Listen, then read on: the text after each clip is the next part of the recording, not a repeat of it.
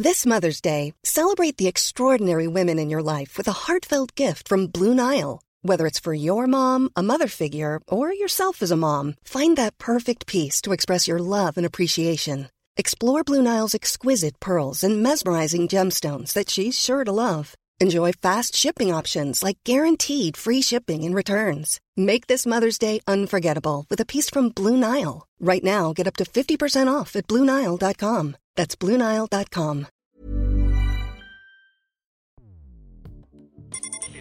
Escuchas. Escuchas un podcast de Dixo. Escuchas Guavisabi con Cecilia González y Pamela Gutiérrez.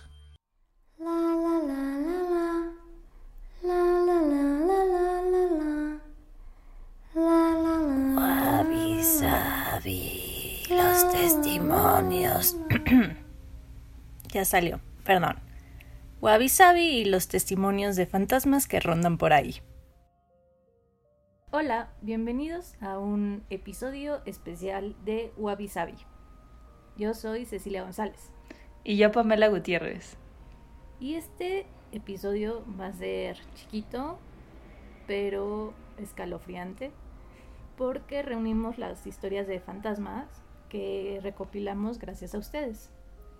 La verdad es que nos llegaron historias muy interesantes, desde exorcismos hasta viajes astrales. Por ejemplo, arroba sofía.h7 nos comenta que seguido hay un hombre con un sombrero de copa sentado en la sala de su casa, pero que es buena onda. Entonces, esa es una positiva. Paranormal, pero positiva. y arroba mariano.gutierrezlanda Escribió que cuando vivía con sus padres le movieron la lámpara de su cuarto, pero no había nadie. Y bueno, eh, más que nosotras estarles contando las historias y las vivencias de otras personas, vamos a dejarles eh, algunos audios que nos mandaron con estas historias.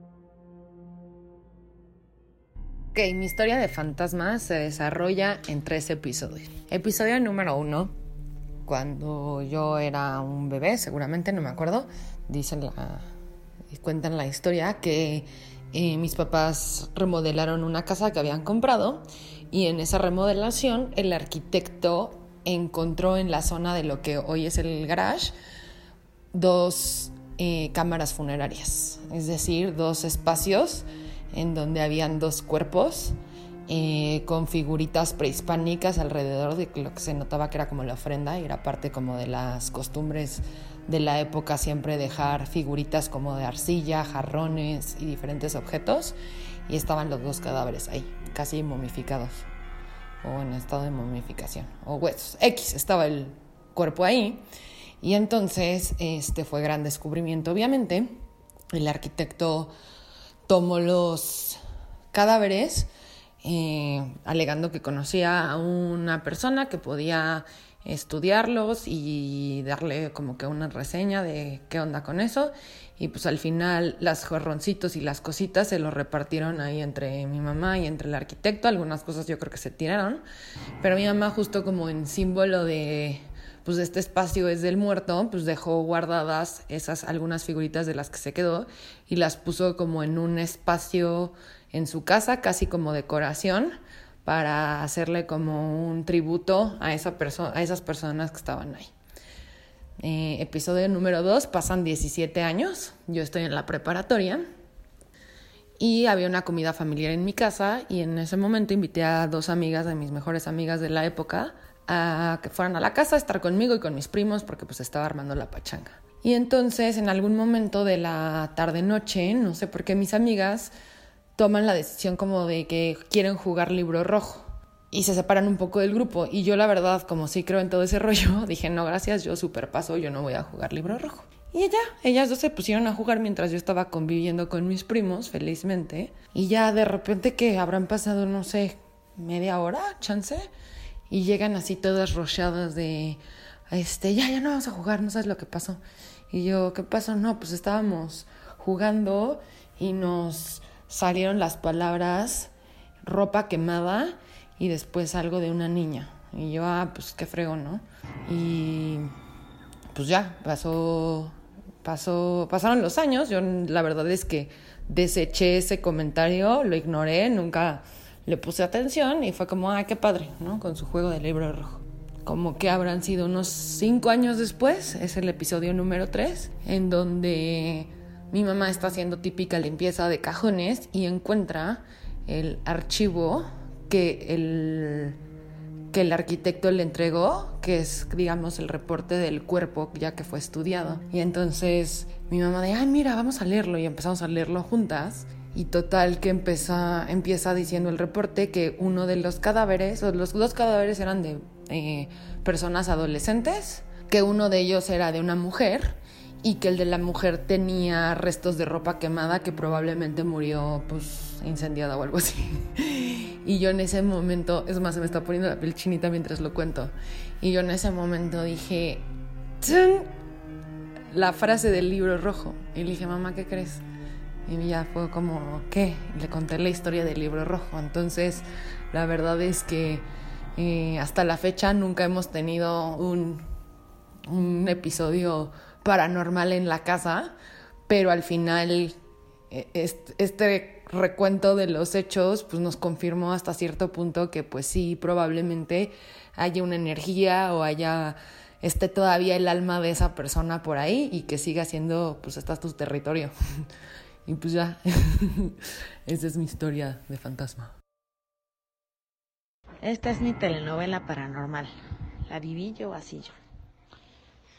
Eh, había una vez una morra, que es amiga mía, que se enamoró de otra chica que también es amiga mía. Y le pasó lo que, lo peor que le puede pasar a alguien enamorado, que es pues no ser correspondida. Hasta ahí pues es una historia pues normal.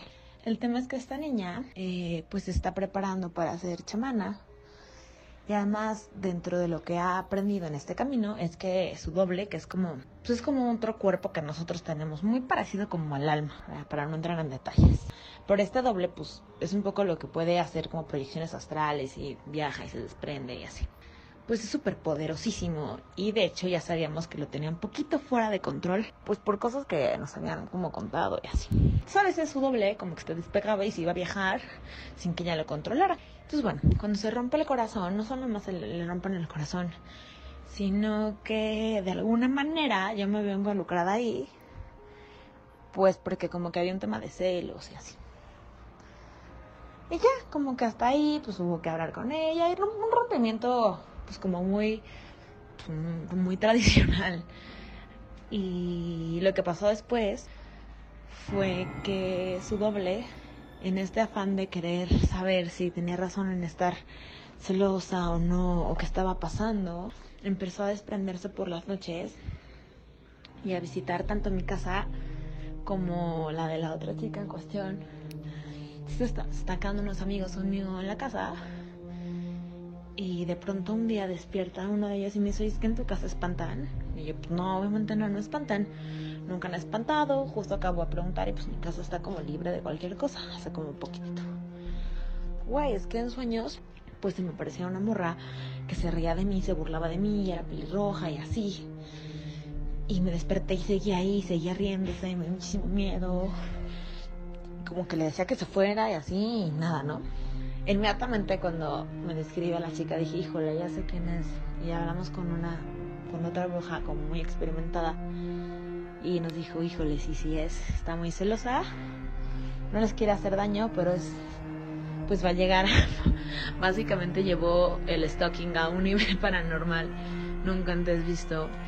Entonces ahora cada vez que nos viene a visitar le tenemos que pedir amablemente que regrese a su casa, tanto mis roomies como yo. Hola Wabi soy Pedro y eh, les cuento mi experiencia fantasmagórica. Em, pues yo habré tenido aproximadamente unos 20 años. Estaba estudiando la carrera y recuerdo que era un jueves, eran las 6.40 de la mañana, algo así, eh, un poco más temprano tal vez.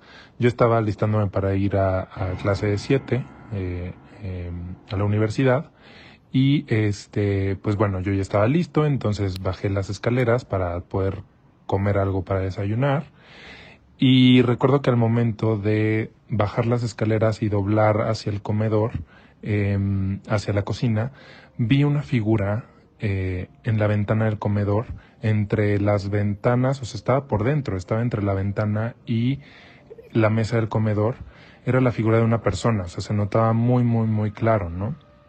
Pero pues evidentemente era muy temprano, como les digo, y como que mi cerebro todavía no estaba como reaccionando al 100, entonces dije como, ¿será real lo que acabo de ver? Y alcancé a prender la luz, pero obviamente moví la mirada pues para encontrar el interruptor y al momento de regresar la mirada pues ya no había nada, ¿no? Eh, cosa que pues se me hizo muy, muy, muy extraño, ¿no? Yo estaba solo en casa de mis papás porque ellos eh, y mi hermano se habían ido a Cuernavaca eh, y yo los iba a alcanzar después por, por el tema de las clases, ¿no? Eh, entonces, bueno, al momento de yo prender la luz, eh, pues sí me espanté, ¿no? O sea, y, y, y sí alcancé a notar que la cortina se movió un poco, ¿no? Pero dije, bueno, debe ser mi cabeza que me está jugando algo aquí macabro, entonces no voy a poner mucha atención, ¿no?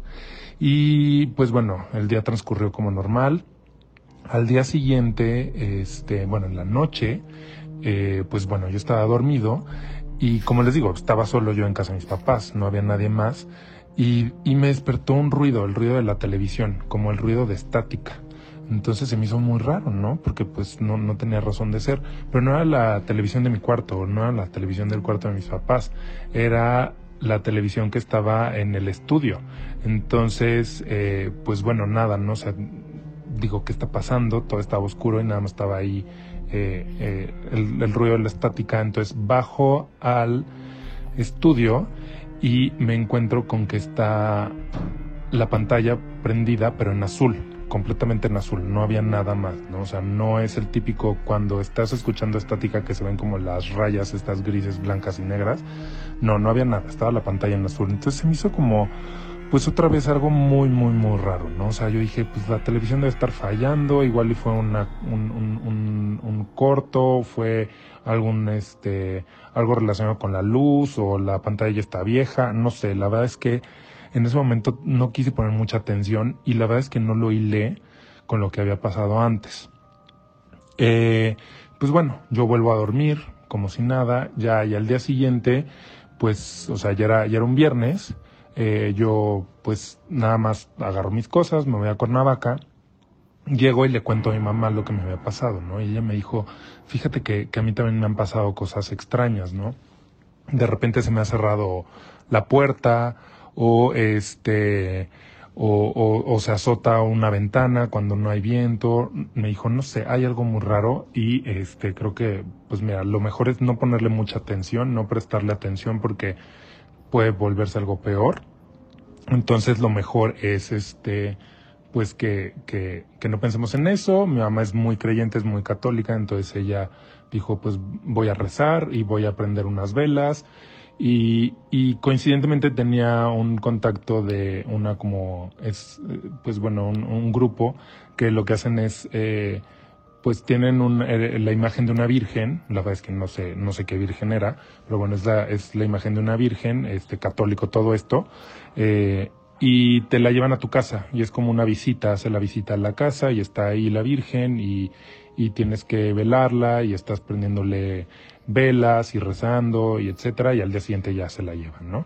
Entonces mi mamá dijo, pues sabes qué, voy a pedir esto, voy a, voy a solicitar que vayan, y que esté ahí la virgen, y pues veamos qué, qué sucede, ¿no?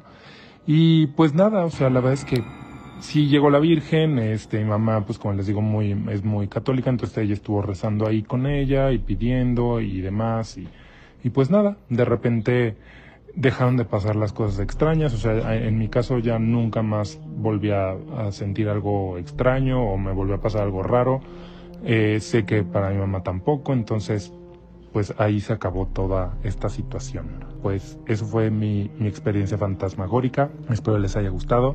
Les mando muchos abrazos y muchos saludos. Bye, cuídense. Pues lo que pasó fue que me fui de misiones a Veracruz y ahí conocí a una chava que se fue conmigo y esa chava era medium y me dijo, bueno, y me contaba que pues ella veía gente que ya no estaba y que pues varias cosas, ¿no? Que le prendían la luz y que ella hablaba con ellos y me explicaba cosas. Y pues ya, total, regresando a las misiones, yo empecé a sentir como una presencia en mi cuarto, en una esquina. Pero pues yo sentía que era una persona y que era un hombre y que estaba pues en una esquina literal, sin moverse. Y pues llegó un punto en el que pues me daba muchísimo miedo estar en ese cuarto. Me, o sea, no me podía dormir ahí, o sea, tenía que literal cambiarme de cuarto, no me podía dormir ahí. Cuando entraba me daba así pavor, un horror horrible. Y este, y pues ya entonces se me ocurrió contactar a mi amiga, a la medium que había conocido y le pregunté qué qué qué podía hacer, que sentía una presencia o algo extraño en mi cuarto y me dijo que que pues de hecho ella desde que había regresado de las misiones había dejado de ver a un fantasma. Así es lo que ella es lo que ella me dijo, que antes veía, no sé, tenía como cuatro fantasmitas verbalización y que ya no veía a uno. Entonces que probablemente podía haberse venido conmigo y pues ya me dijo que le pusiera una vela con sal y que la dejara prendida unos días y que pues no me acuerdo qué otra cosa tenía que hacer. Y pues eso hice y pues a raíz de eso pues ya como que se bajó mucho la tensión, bueno, la energía tensa que había en el cuarto. Y pues es todo. Nunca sabré si fue o no fue verdad, pero eso sucedió.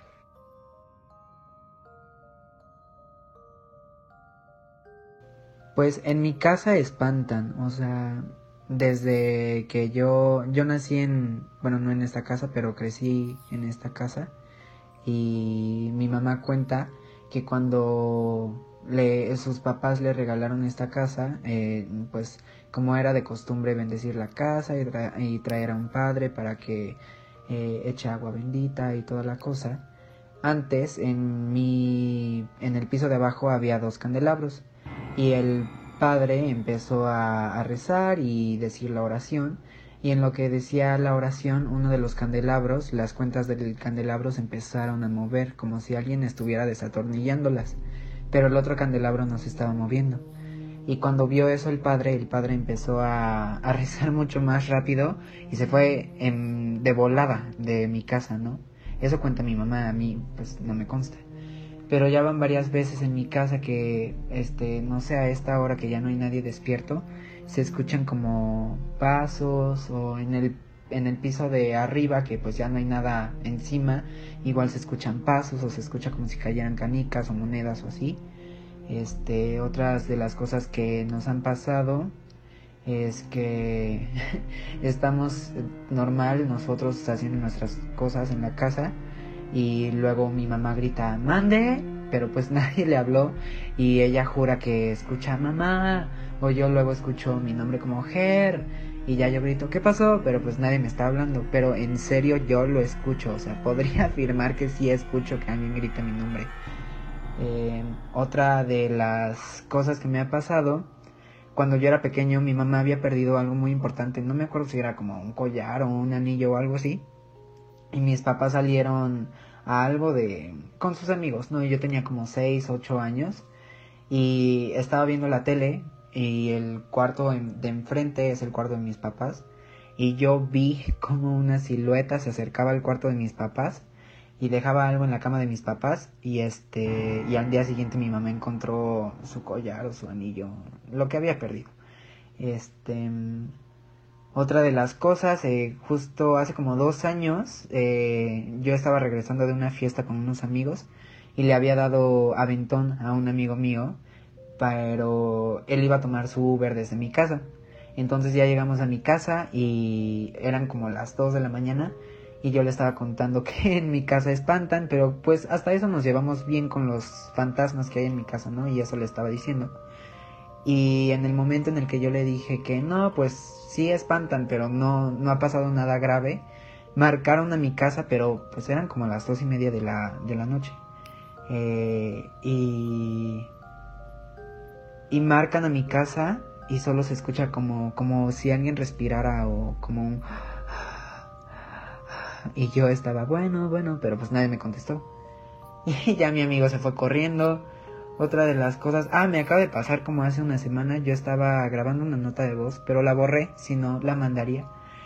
Yo estaba diciendo algo y las puertas de mi cuarto estaban cerradas y se escuchó, y eran como las 3 de la mañana, y se escuchó como un... pero pues nadie estaba abierto. Me salí a ver si alguien estaba tocando, pero nadie era.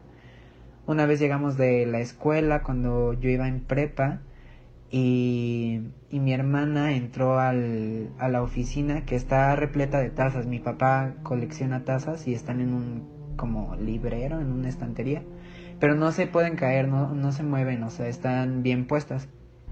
Y en el momento en el que mi hermana eh, prendió la luz de la oficina, en donde están las tazas, las tazas que están en el extremo opuesto del cuarto salieron disparadas como si alguien hubiera explotado algo detrás de la estantería, como si las hubieran empujado en dirección a mi hermana, pero es raro porque, bueno, en dirección a la puerta en donde estaba mi hermana, al lado de la luz, pero es raro porque si hubiera, si se hubiera caído algo, se hubieran caído hacia enfrente, no hacia mi hermana, que es como si se hubieran lanzado diagonalmente. Y ninguna se rompió, ninguna de las tazas se rompió, se rompieron. Em, y creo que eso es todo de lo que me puedo acordar. Estaré pensando, porque en mi casa pasan cosas muy chistosas, pero no feas hasta eso. Solo nos hacen como travesuras. Bueno, la historia va más o menos así. Este, trabajé un rato en un hotel que en algún momento fue hospital militar en la Primera Guerra Mundial y pues es una casona viejísima de como 1500 que tiene mucha historia, ¿no? Y se ha reconstruido y le han modificado, pero tiene como la estructura original. Y una de las experiencias que tuve ahí fue que muchas veces cuando estabas pues, trabajando, atendiendo el front desk, cuando traía anteojos, como que veía del lado izquierdo como si alguien estuviera en la escalera. Era una escalera grande que subía pues, a los corredores. Y también era pues, raro que a veces como que sentías escalofríos cuando estaba pues el hotel muy vacío. Y también luego pasaba que, ah, digo, habían muchas llaves y habían puertas que no abrías tan fácilmente a veces. O sea, a veces las podías abrir muy fácil y a veces como que medio se trababa la llave. Entonces, pues entre que son peras y son manzanas, se supone que el lugar estaba embrujado. Pero pues yo para trabajar muy feliz ahí decía que no pasaba nada.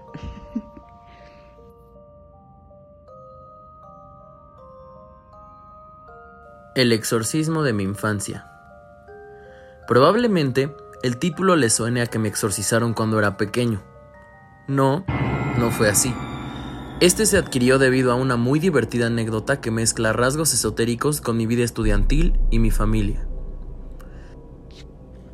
En la preparatoria donde estudié, nos aplicaban unos famosos exámenes semestrales que se vanagloriaban por ser bastante complejos. Estos no permitían que los alumnos exentáramos las materias que tanto nos inquietaban.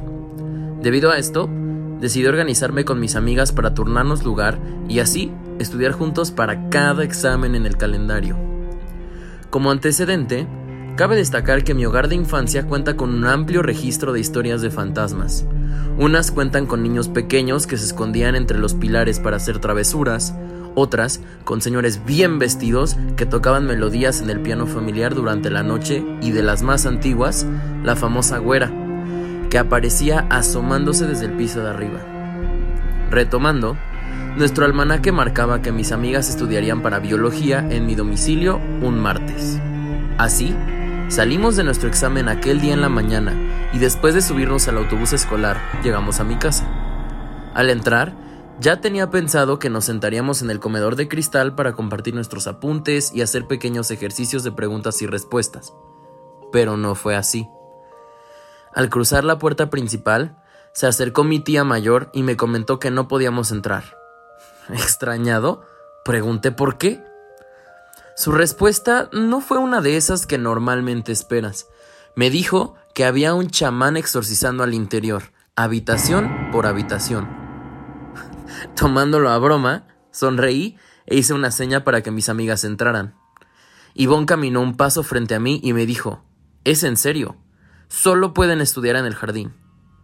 Molesto, saqué colchas y nos organicé un cuadrito para acostarnos en el pasto.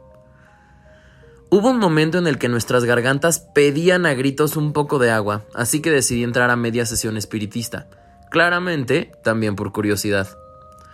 Puse un pie en la cocina intentando agudizar mis oídos lo más que podía. Pero no había ni un solo ruido. Pasé por el comedor y en ese momento escuché un grito rasposo. Una voz que decía, ¿Quién está ahí? Mis párpados se abrieron en direcciones opuestas y al mismo tiempo Ivonne se acercó corriendo y me dijo que saliera inmediatamente. Así lo hice. Pasaron los años y finalmente pude recopilar el resto de la historia. El chamán impostor cobró por puerta. En varios cuartos llenó las orillas de alcohol y prendió fuego. Lo hizo de manera controlada y utilizó sus habilidades para cambiar de voz a su conveniencia. Así, mostraba que había diferentes entes en la casa. Mi tía Betty tenía un cuarto donde albergaba una colección de móviles de todo tipo. Fue ahí donde surgieron las dudas sobre si creerle o no, ya que después de encender el lugar, todos los objetos colgantes comenzaron a moverse fuertemente. Resulta que este fenómeno tiene una explicación científica, no me la pregunten porque no recuerdo el nombre, pero el punto es que al iniciar fuertes llamas, los objetos colgantes reaccionaban y se movían de un lado a otro. El hecho de este relato fantástico que tanto me interesó fue que el embustero afirmó que la residencia contenía un líder fantasmal, un demonio que se encuentra en la lista de espectros peligrosos realizada por el Vaticano. Siguiendo al pie de la letra todos los guiones de terror, desde La Noche del Demonio hasta Juay de Rito, un cazafantasmas siempre debe conocer el nombre de su enemigo. Solo de esta forma se podrá tener control sobre él. Centinela, les dijo el fanfarrón a mis tías. Finalmente, comentó que para lograr el final del rito se tenían que comprar unos cigarros Malboro rojos, un tequila cabrito y encender una vela negra exactamente a las 6 de la mañana del día siguiente. Todo esto debía ser puesto en el cuarto más escalofriante de toda la casa, donde se encontraban las antigüedades de mi abuelito. Por supuesto, al día siguiente me levanté pensando en el proceso de mitosis cuando de pronto observé a tres mujeres ocultas en la oscuridad. Naturalmente, con miedo, me acerqué rápido para observar a mis tías botadas de risa terminando la ceremonia. ¿Sugestión? Tal vez. Pero a partir de ese día, los famosos fantasmas de la casa Candiani ya no nos acecharon más. Al menos por un buen tiempo.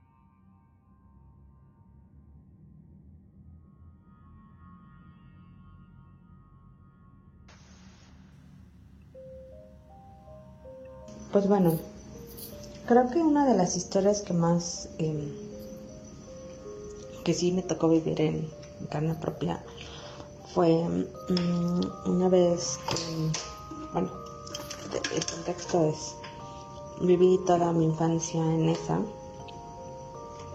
eh, en la zona detrás del lago de Texcoco, donde pues está el borde de Xochiaca, en una colonia que se llama Ciudad Lago. Y bueno, eh, atrás de donde vivíamos, pues se convirtió pues en parte de la extensión del, del borde de Suchaca y pues evidentemente había gente que pues tiraba su basura y demás. Había leyendas, pues muy, la mayoría hablaba mucho de, de la de la presencia de la llorona y mm, me acuerdo mucho de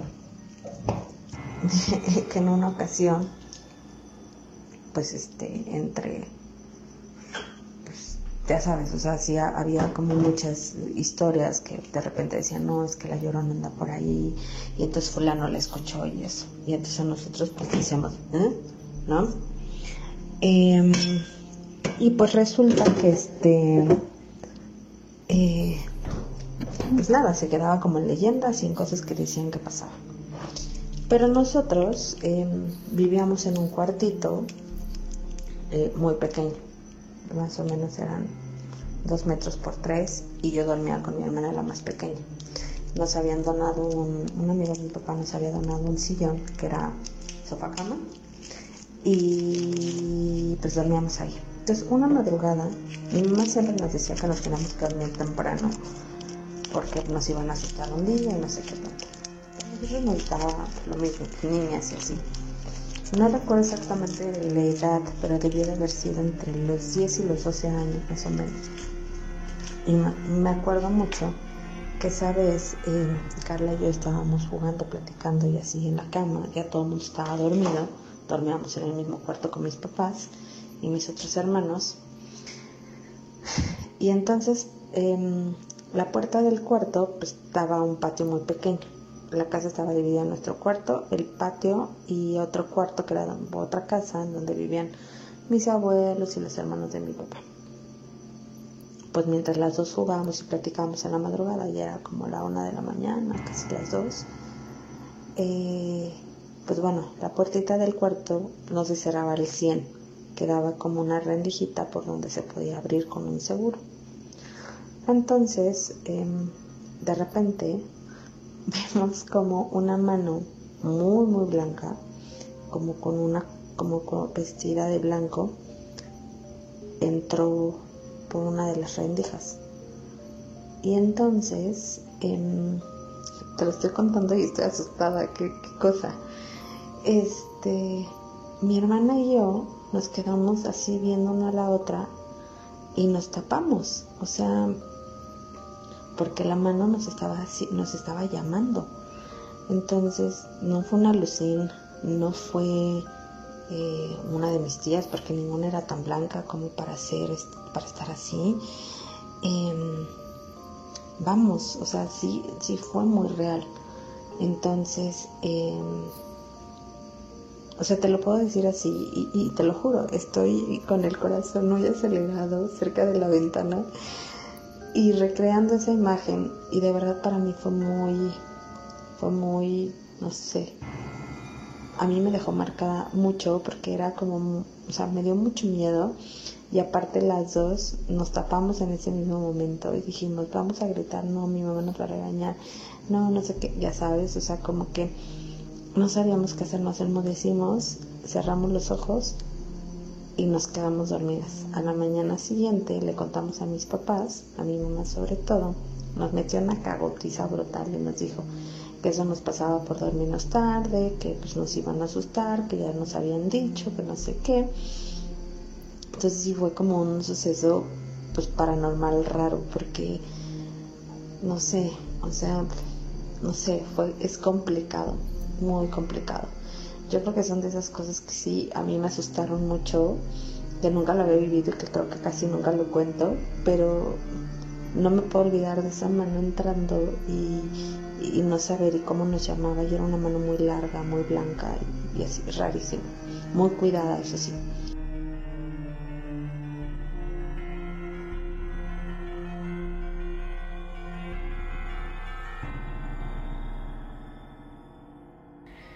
Y bueno, esas fueron las historias que, que nos compartieron en audio. Pero creo que aquí tenemos que nosotras hacer una aclaración, porque en el episodio entero, digamos, de, que salió hace unos días, eh, que entrevistamos a, a Maritere, eh, les habíamos dicho que a nosotras nunca nos ha pasado nada de este tipo, pero pues la verdad es que ya después de la edición y, y de la grabación, pues como que fue un episodio muy particular, no sé si... Sí, estuvo extraño. Primero porque nos costó muchísimo poder conectar con ella. Y luego no la escuchábamos porque empezó a haber un ruido muy extraño sobre lo que ella decía tal grado que tuvimos que cortarla y volver a empezar. De hecho, pueden escuchar un poco de ese ruido en la primera pregunta. Este, y bueno, ¿qué, les podemos decir? Maritere decía que eran los seres de oscuridad que no querían que se hablara de cuestiones de la luz y de ayuda. Pero nos hubiera encantado dejarlo hasta ahí. Pero cuando estábamos grabando, cuando tenemos una invitada grabamos de una forma diferente, sobre todo pues para tener un backup eh, y que si la invitada o demás no pueden grabar, por lo menos nosotros tener el audio. Pues el audio de muchas veces que lo hemos hecho desapareció en el programa decía que no estaba, que había desaparecido, que había un error. Ay, sí, no, que... eso estuvo horrible. Sí, nos panicamos un poco porque dijimos, bueno, y vamos a tener que volver a llamar a Maritere y explicarle qué sucedió, pero al final sí pudimos salvar el audio y Vero, nuestra productora, también sí, sí se sintió medio rara al escuchar y editar el audio. Decía que escuchaba un montón de ruidos que nunca había escuchado en, bueno, editando y limpiando un audio. Sí, sí estuvo curioso lo que nos sucedió con este episodio, sobre todo porque nunca nos había pasado con otro entrevistado y miren que hemos tenido problemas de que se va la luz, de que el internet no jala bien, este, o sea, muchísimas cosas, pero este sí, este, estuvo muy eh, peculiar. Sí, o sea, con cosas que fueron más allá de nuestras capacidades y fue la verdad muy, muy, muy extraño. Pero, ay, ¿qué les podemos decir? Ustedes serán testigos, ya nos dirán. Nos dirán también si les gustaron las historias que escucharon. Si quieren más de ellas, pues aprovechen. Este, que pues todo octubre. En, en, nuestra Navidad, ¿no? Todo, todo este mes es como nuestra Navidad. Entonces, si quieren seguir este, compartiéndonos sus historias, pueden seguirlo haciendo y ya saben que pueden este, mandar sus audios, sus comentarios a través de nuestra página de internet, guaguaguavisabi.com o en nuestras redes sociales que son arroba guaguaguavisabi en Instagram, en Twitter y en Facebook. Y bueno, gracias por escuchar este mini episodio especial. Esperemos que los fantasmas los dejen dormir. Yo soy Pamela Gutiérrez. Y yo Cecilia González. Bye. Bye.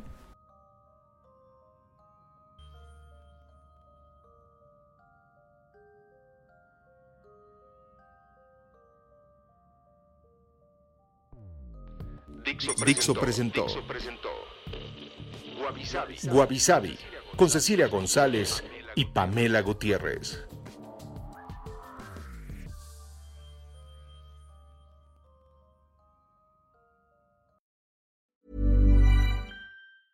Mom deserves the best, and there's no better place to shop for Mother's Day than Whole Foods Market. They're your destination for unbeatable savings, from premium gifts to show-stopping flowers and irresistible desserts. Start by saving 33% with Prime on all body care and candles. Then get a 15-stem bunch of tulips for just $9.99 each with Prime. Round out Mom's menu with festive rosé, irresistible berry chantilly cake, and more special treats. Come celebrate Mother's Day at Whole Foods Market.